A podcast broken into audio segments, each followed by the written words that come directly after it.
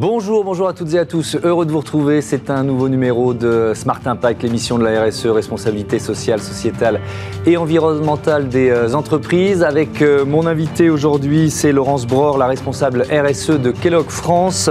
Composition des boîtes de céréales, énergie verte, soutien aux agriculteurs. On va détailler les actions de la marque pour diminuer euh, son impact. Notre débat, il portera sur le développement du biogaz en France. Quels enjeux pour les agriculteurs, les riverains, mais surtout la dépendance énergétique de notre euh, pays. Et puis dans euh, Smart Ideas, la start-up du jour, elle s'appelle Moki. Elle propose de euh, faciliter l'économie circulaire entre collaborateurs dans les espaces de bureau. Voilà pour les titres. On a 30 minutes, un peu moins de 30 minutes pour les développer. C'est parti, c'est Smart Impact.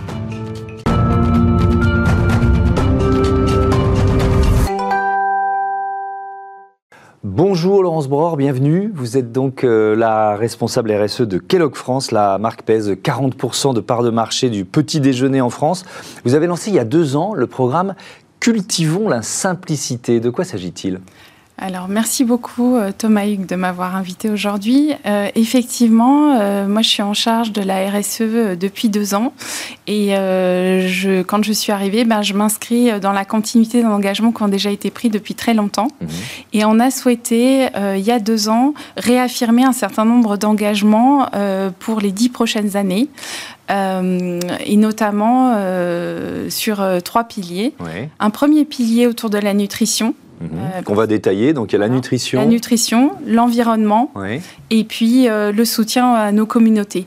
Et ce qui est particulièrement intéressant euh, dans ma position et dans mon travail au quotidien, c'est que je m'inscris dans ces engagements au sein d'une entreprise internationale, mais à la fois euh, le marché français et marché pilote pour le groupe. Donc ça me permet de mettre en place des actions euh, plus spécifiques. Oui, c'est très intéressant ça. On va parler nutrition pour commencer. On va reprendre les, axes que vous venez d'évoquer euh, sur les qualités nutritionnelles de, vos produits. Qu'est-ce que vous avez euh, cherché à améliorer, à modifier? Je lisais moins de sel, par exemple. C'est quoi les axes sur lesquels vous avez travaillé? Alors, on est déjà euh, en première. Euh, le premier élément qui est très important, c'est qu'on est avant tout des produits céréaliers ou des produits à base de pommes de terre, puisqu'on a aussi la marque Pringles, et que ça, c'est notre premier ingrédient. Et on va euh, réussir à le mettre en œuvre dans des recettes avec différentes étapes de fabrication qui sont relativement simples.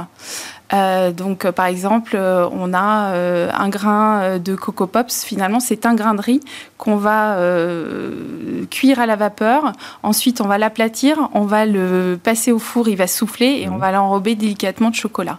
Et donc, ça, c'est vraiment important, c'est-à-dire qu'on est vraiment sur des produits céréaliers. Après, effectivement, on a un certain nombre de, critiques sur nos produits euh, liés à trop de sucre, trop de sel.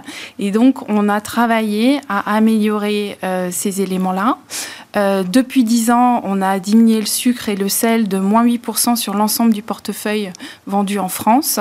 Et on continue. Et d'ailleurs, euh, cette année arrive en magasin euh, la nouvelle recette de Special K, donc une recette historique sur laquelle on a diminué de moins 16% la teneur en sel, ce qui nous permet d'aller vers un Nutri-Score B. Mmh. Alors effectivement, ce, ce, Nutri-Score, c'est intéressant. Est-ce que vous auriez fait autant d'efforts sans le Nutri-Score? Il y a eu des débats autour du Nutri-Score. Ça n'a pas été si facile de, de le faire accepter par, euh, par le secteur agroalimentaire. Est-ce que vous auriez, est-ce que c'est pas finalement devenu un aiguillon pour les marques? Alors, oui et non, dans la mesure où euh, ça faisait dix ans qu'on travaillait sur des améliorations nutritionnelles. On n'a pas attendu d'apposer le Nutri-Score euh, sur nos produits pour le faire. Ensuite, euh, apposer le Nutri-Score, c'est quand même une démarche volontaire aujourd'hui. Et c'est un engagement qu'on a pris il y a deux ans parce qu'on avait la volonté d'être transparent et d'aider le consommateur à faire de meilleurs choix. Donc, ce qui fait que ce Nutri-Score, en l'adoptant, on savait à la fois qu'on allait être transparent, mais on avait aussi en tête qu'on allait euh, se fixer des objectifs qui n'étaient plus euh, exprimés en termes de diminution euh, d'un certain nombre de nutriments, mais sous une forme de lettres. Oui, effectivement. autre levier d'amélioration, les émissions de gaz à effet de serre. Vous affichez une baisse de 37%, j'ai vu, en, Europe depuis 2015. grâce à quelles actions, tout simplement?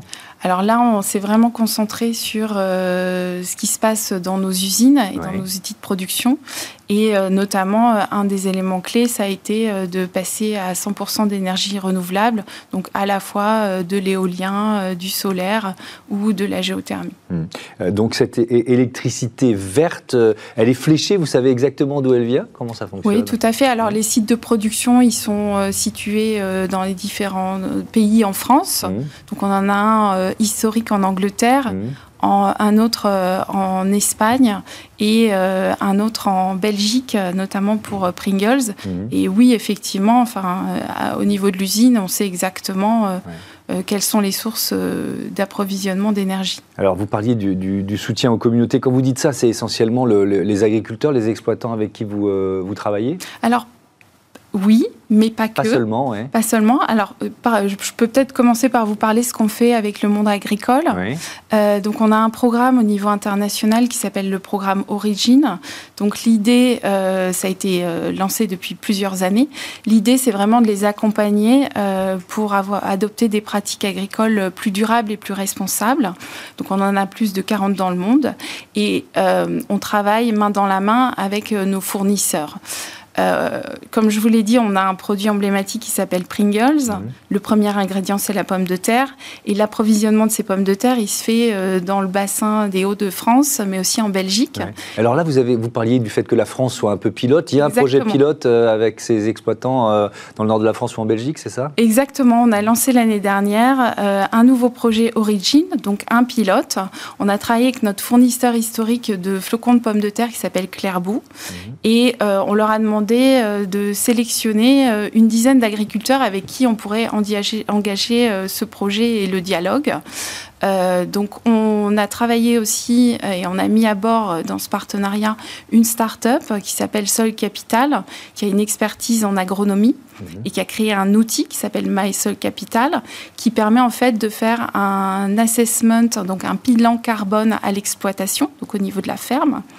Et donc on a offert à ces 10 agriculteurs euh, ce bilan. Donc, ce qui nous permet de poser une première pierre et de voir effectivement ce qui se passe euh, sur, sur, cette, sur cette exploitation. Et ensuite, de voir quels seraient les leviers pour aller vers une diminution de leur gaz à effet de serre, de leur bilan, et aussi de comment ils pourraient mieux euh, capter du carbone dans les sols. Donc ça, c'est un accompagnement de longue durée, j'imagine. Exactement. on, vient, on vient juste de commencer. On a posé la première pierre, qui est la pierre du bilan, depuis un an. Et ensuite, on va avoir... Euh, on a aujourd'hui, d'ailleurs, des discussions euh, avec ces agriculteurs. On leur a présenté ces bilans. Et euh, on est en train de voir quelles sont les pratiques agricoles qu'ils pourraient mettre en place. Alors c'est un accompagnement très personnalisé puisque chacun a une exploitation particulière, des pratiques particulières en place. Donc il va falloir leur apporter ben, mmh. de la formation, la possibilité de se rencontrer entre pairs pour discuter, d'avoir accès à des experts agronomiques. Donc c'est tout ça qu'on est en train de mettre en place. Mmh. Alors ça c'est pour les agriculteurs, les exploitants. dans ces communautés, il y a, y a, y a qui d'autre De qui vous parlez on parlait de communauté. Alors, on est très engagé euh, sur la lutte contre la précarité alimentaire, et ça depuis très longtemps. Donc, vous soutenez les associations, c'est ça? On soutient les associations, alors de plusieurs, avec plusieurs euh, façons de le faire. Mhm. Une première façon, c'est euh, des dons de produits alimentaires. Donc ça, ils sont réguliers depuis de, nombreuses années auprès des banques alimentaires. Mais on va plus loin que ça et on travaille à soutenir une association qui s'appelle Andes. Ce sont des épiceries solidaires, c'est ça? Exactement. Et donc là, on a été euh, le premier membre fondateur de leur fonds euh, pour qu'ils puissent développer d'autres épiceries. Euh, on a versé plus de 300 000 euros. Ça a permis en fait de l'ouverture de plus de 20 épiceries solidaires l'année dernière. Donc dans un contexte de crise sanitaire où effectivement le soutien, il y avait besoin d'un soutien accru. Et puis on va continuer à travailler à en ouvrir d'autres, sept nouvelle épicerie normalement euh, cette année si tout se passe bien. Et au sein de ces épiceries, mhm. ça nous permet aussi euh, d'avoir des actions spécifiques autour du petit déjeuner et du petit déjeuner équilibré.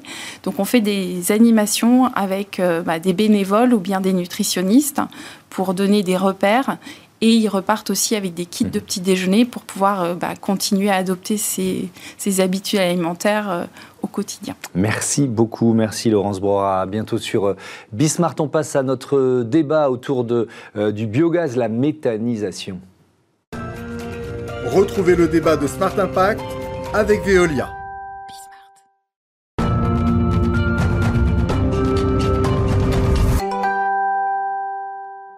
Aujourd'hui, je vous propose de découvrir ou de redécouvrir un débat que nous avions eu euh, en janvier euh, dans Smart Impact autour des questions d'indépendance énergétique et de développement du euh, biogaz avec mes invités Corinne Cacheux de GRDF et Alexandre Roche du syndicat des énergies renouvelables. Vous connaissez le gaz naturel, effectivement, qui aujourd'hui nous, nous, sert à nous chauffer, à mhm. cuisiner. Il sert même en mobilité. Hein, maintenant, vous avez peut-être vu des bus roulant au, gaz, au biogaz et, ou des poids lourds. Euh, donc en fait, c'est le même gaz en fait, sauf qu'il n'est pas produit de la même manière. Mhm. Le gaz naturel, il est extrait des sous-sols, il est importé, il est fossile. Euh, là où le, biométhane vient de, de, finalement de, euh, des déchets, de, de résidus agricoles, etc. Et finalement, la grosse différence, c'est sur le sujet environnemental, puisqu'il il émet dix fois moins de, CO2 que le gaz naturel.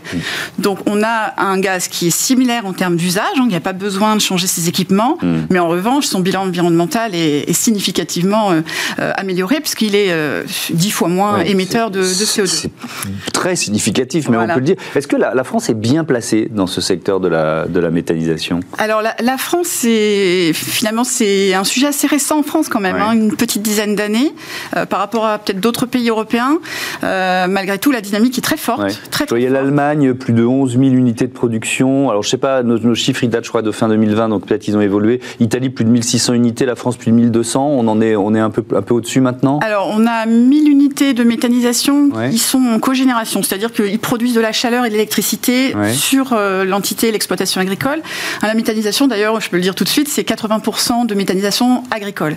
Et là, là où la dynamique est très forte et où nous, GRDF, euh, on, est particulièrement concernés, c'est la méthanisation en injection, c'est-à-dire que le, biométhane produit va être injecté sur les réseaux de distribution, mhm. ce qui permet d'être acheminé à l'ensemble des, des clients euh, qui, souhaitent euh, consommer du, biométhane. Donc on est à 1000, on, prévoit de passer à, combien, je sais pas, d'ici euh, la fin de la décennie par exemple? Alors on a donc 1000 en cogénération, 365 en injection. C'est là où la dynamique est très forte, hein, puisque sur les trois dernières années, on a fait x5, hein, donc la, dynamique est très forte. Et il y a 1200 projets en injection mhm. pour les 2 à 5 ans qui viennent. Hein. C'est des projets qui sont déjà enregistrés dans ce, qu'on appelle une file d'attente, donc des projets qui sont suffisamment avancés. Mhm. Donc 1200, on est à peu près à 1200, on en aura 1200 de plus. D'accord. Donc une très forte dynamique. c'est une très forte croissance. Alexandre Roche, euh, derrière ces, projets euh, de métallisation, il y a des enjeux de souveraineté. On est en, pleine actualité, on le voit en ce moment avec ce qui se passe en, en Ukraine. L'Europe, elle doit être moins dépendante du gaz russe, tout simplement. Enfin, c'est assez basique. Tout à fait, mais vous avez euh, prononcé le terme de souveraineté qui est, je pense, extrêmement important dans le débat actuel. Et c'est vrai que pouvoir produire localement, c'est une force pour notre pays, c'est une force pour nos territoires. Mm-hmm. Et finalement, la méthanisation, c'est un peu à la croisée de plusieurs enjeux. Celui de la souveraineté, celui de la transition énergétique, mais il y a aussi celui de l'économie circulaire. Mhm. Euh, c'est vrai qu'il y a assez peu finalement de filières qui permettent de cocher toutes ces cases à la fois. Mhm. Euh, on produit euh, des déchets, des biodéchets qu'on va utiliser et derrière on peut retrouver du gaz et du digestat, c'est-à-dire quelque chose qu'on va utiliser pour fertiliser les terres. Donc il y a quand même une équation assez formidable finalement mhm. pour nous rendre plus dépendants, pour permettre au territoire et notamment à l'agriculture euh, aussi d'équilibrer euh, financièrement les exploitations agricoles. Hein, il ne faut mhm. pas l'oublier. Aujourd'hui, on a des vrais enjeux sur l'agriculture avec euh, les jeunes générations qui ont du mal à reprendre les exploitations, mhm. des agriculteurs qui sont de plus en plus vieux en moyenne d'âge. Et la méthanisation, ça peut être aussi une solution pour, pour faciliter cette souveraineté aussi alimentaire, puisque puisqu'on estime que les revenus additionnels d'un méthaniseur sur une exploitation agricole, c'est à peu près 15 000 euros par an.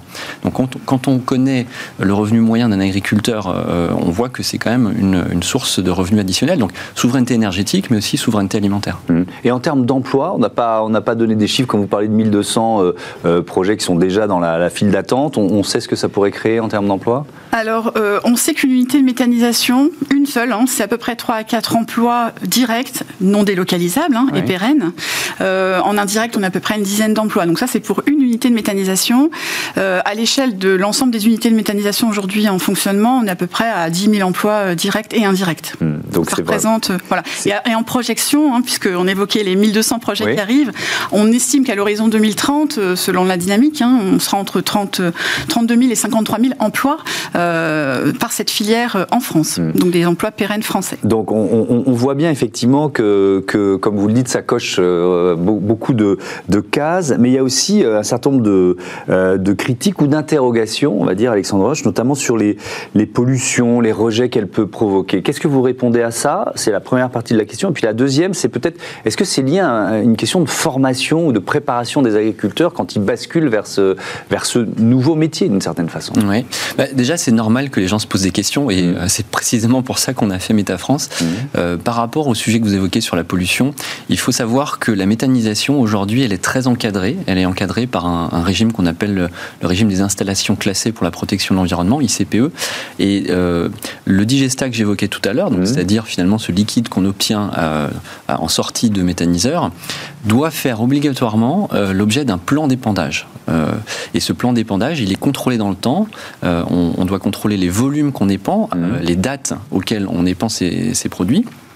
Et globalement, aujourd'hui, euh, c'est une filière qui n'a pas d'impact, euh, en tout cas pas plus d'impact euh, que ce que font les agriculteurs déjà aujourd'hui, c'est-à-dire dépendre les effluents d'élevage mm. sur les champs. Donc, Sauf quand la taille de l'usine de, méthanisation est très importante, si vous voulez. Mais ça, non, parce que le plan d'épandage derrière, il, sera, que ce soit une petite installation ou une grande mm. installation, le plan d'épandage et les concentrations qu'on a le droit de dépendre, ça, ça ne varie pas. mais encore une fois, voilà, c'est certain que euh, les gens, comme c'est euh, une technologie un peu nouvelle, se posent des questions. Et, justement, euh, sur ce site, on apporte les réponses mm. les plus à jour, en tout cas, par rapport aux connaissances scientifiques dont on dispose. Donc, sur la question de la pollution, la réponse est vraiment l'encadrement réglementaire. Hmm. et sur la formation Et sur la formation, alors euh, c'est vrai qu'aujourd'hui, euh, euh, on le disait, ça crée des emplois locaux parce que qu'il y a un besoin de maintenance, il y a un besoin de savoir exploiter ces installations. Et les agriculteurs ne sont pas seuls, ils sont accompagnés hmm. en général et ils bénéficient des formations continues. Mais il faut en effet, on, on, ne sait pas comme ça du jour au lendemain, on ne devient pas un spécialiste de la méthanisation du jour au lendemain. Mais heureusement, il y a des accompagnements il y a aussi les chambres d'agriculture qui peuvent apporter des informations. Mm. Il y a toute une série de, d'acteurs qui sont là pour euh, euh, s'assurer aussi avec le retour d'expérience qu'on commence à avoir en franco-français sur les dix dernières années, voilà, des bonnes pratiques et des choses, et des mm. choses à éviter. Mais s'agissant des risques qu'on évoquait tout à l'heure, en fait, ceux-là, ils sont vraiment couverts par la conception de l'installation mm. et par la réglementation. Mais, mais, mais c'est intéressant parce que finalement, c'est un débat qu'on peut avoir sur beaucoup d'énergies renouvelables. L'acceptabilité, on l'a sur l'éolien, l'éolien terrestre maritime. Euh, Corinne Cacheux, comment emporter l'adhésion des riverains? Parce que quand on a une telle ambition de création de nouvelles euh, unités de méthanisation, c'est majeur comme enjeu. Oui, alors c'est des projets qui sont vraiment ancrés dans les territoires. Mm. On le disait tout à l'heure, les unités de méthanisation sont à 80% portées par des, des, agriculteurs qui vivent dans les territoires. Mm. Donc euh, c'est vraiment des objets de territoire et on a d'ailleurs dans les intrants... Oui, mais c'est pas simple, pardon de vous interrompre, mais c'est parce que c'est un peu une usine qui débarque à la campagne. Donc, euh, enfin, moi je reprends euh, certaines interrogations que, qui doivent être récurrentes sur le, sur le site Métafrance. Donc c'est pas si simple de, de, de le faire accepter. Alors c'est vrai qu'il y a un, un travail de pédagogie à faire, comme on le disait. Euh, c'est une énergie qui n'est encore pas très connue. Et, finalement, il y a vraiment besoin, dès le départ, dès le début du projet, mhm. pour les porteurs de projet, de pouvoir répondre aux questions, de pouvoir amener des réponses euh, à des interrogations qui peuvent être légitimes, mais peut-être parfois aussi à des fausses idées qu'on peut avoir sur, euh, sur la méthanisation. Donc, nous, GRDF, on accompagne les porteurs de projet. Et, c'est un élément sur lequel on, insiste sur le fait de bien préparer et communiquer auprès de voilà, l'environnement l'environnement mm. local, les citoyens, la collectivité locale, pour que ce projet de territoire, euh, qui intègre des fois aussi des déchets, euh, des déchets du territoire, hein, même des, biodéchets, euh, il y a des, collectivités qui ont mis en place, par exemple, des filières de collecte de biodéchets des citoyens, qui ensuite vont en méthanisation. Donc on est vraiment dans une logique d'économie circulaire. Mm. Et là, les citoyens sont directement impliqués dans le processus de méthanisation pour avoir un gaz ensuite qui, qui, est utilisé sur le territoire. Voilà, donc c'est vraiment l'acceptabilité, c'est un sujet, mais qui, qui trouve sa réponse dans le, la pédagogie, les explications, et souvent d'ailleurs, il y a beaucoup de questions au départ, hein, au moment des, du développement des projets, et puis mmh. une fois qu'ils sont lancés, il n'y a, plus de questions. Je pense d'ailleurs que au côté, côté du CERF, hein, vous aviez mené une enquête sur l'acceptabilité euh, autour des énergies renouvelables et de la méthanisation en particulier. Mmh. Et les résultats sur l'acceptabilité euh, euh, des citoyens sur, sur la méthanisation étaient tout à mmh. fait intéressants. Voilà pour ce débat autour du biogaz, de la méthanisation au cœur de l'actualité, évidemment encore aujourd'hui avec les enjeux d'indépendance énergétique de la France et de l'Europe. On passe tout de suite à Smart IDs avec une start-up qui s'appelle Moki.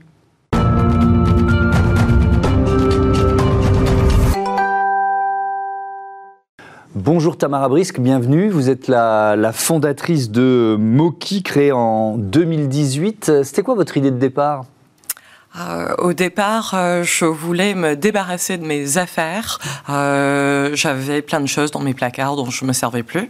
Et donc, je commençais à m'intéresser aux plateformes de seconde main. Mmh. Je voulais aussi donner, recycler. Et je me suis rendu compte que c'était un, un, travail en plein temps euh, d'être une consommatrice ou plutôt une déconsommatrice euh, responsable. Euh, et ensuite, je me suis dit, mais en fait, il y a, y a, plein de personnes comme moi qui voudraient faire ça, mais qui n'ont pas le temps. Comment est-ce qu'on va les aider? Et donc, vous vous êtes dit, on va utiliser un espace où on, va, où on est nombreux à aller, c'est-à-dire l'espace de bureau, c'est ça? Donc, vous créez quoi? Des lieux où on peut euh, euh, échanger, euh, pratiquer l'économie circulaire, en quelque sorte? C'est ça, en fait. Moki, c'est à la fois un service physique et digital.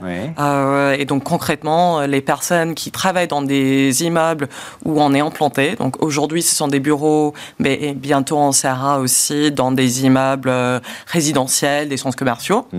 Donc, des personnes qui fréquentent ces lieux peuvent venir déposer euh, leurs affaires dont ils se servent plus et on va les canaliser euh, vers des plateformes de recyclage, révente euh, ou aussi vers des associations. Ça veut dire que c'est vous qui allez euh, faire tout ce travail qui effectivement prend du temps, de faire des photos, de les, de les, poster, de les proposer sur les plateformes, etc. C'est fait partie de votre travail. Comment ça fonctionne exactement? Donc euh, concrètement, on travaille avec euh, plein de partenaires. Nous sommes un agrégateur, pour utiliser un gros mot. mais on travaille avec plein de partenaires qui sont capables de faire ça, si c'est le souhait du client. Mhm. on a aussi beaucoup de clients qui sont des aguerris de Vinted, qui voudraient passer par Vinted Mhm. Et donc, pour eux, on ne va pas photographier et euh, négocier, mhm. parce que c'est déjà ce qu'eux, ils font. Mais on va faire le, dernier travail logistique. On va mettre en pli, euh, faire l'étiquette et faire acheminer euh, le colis. Mhm. qui sont vos. C'est quoi votre modèle économique aujourd'hui? Donc, ce sont les propriétaires des ensembles immobiliers, des grands immeubles, où on s'implante, qui paient nos frais de service. Donc, c'est entièrement gratuit pour l'utilisateur. Mhm. Et donc, euh, ce sont euh, des, grands, euh, des grands investisseurs immobiliers qui cherchent à rendre ces lieux attirants, qui cherchent à faire revenir des personnes au bureau, dans des centres commerciaux, et qui voudraient offrir un service qui soit aligné avec les valeurs mhm. des personnes de génération Z ou des millénials. Mhm. oui, alors effectivement, vous étiez d'abord dans des espaces de, de bureaux, par exemple à la Défense, je crois dans la tour euh, Alto, mais la nouveauté, c'est cet espace à Morland Mixité Capital. C'est quoi ça? Tout à fait. Donc, Morland Mixité Capital, euh, c'est un développement emblématique. Mhm. C'est un des lauréats euh, de Réinventer Paris, porté par la ville de Paris.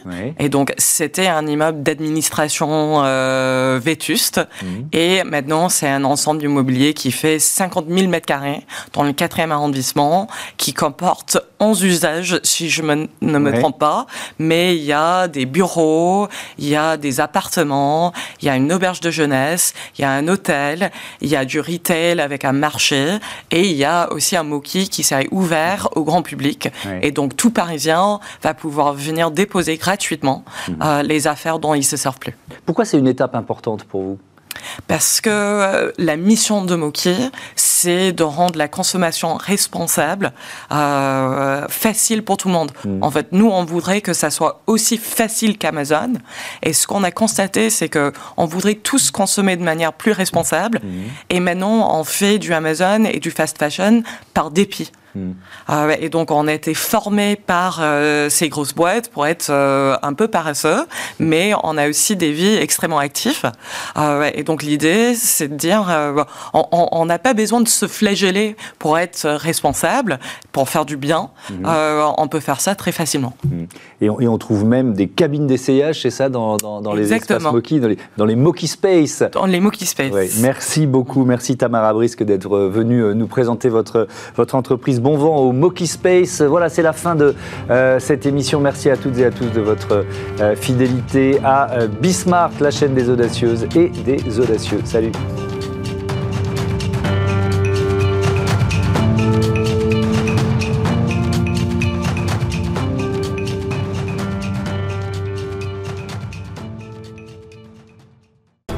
Ce programme vous est présenté par Fédérec.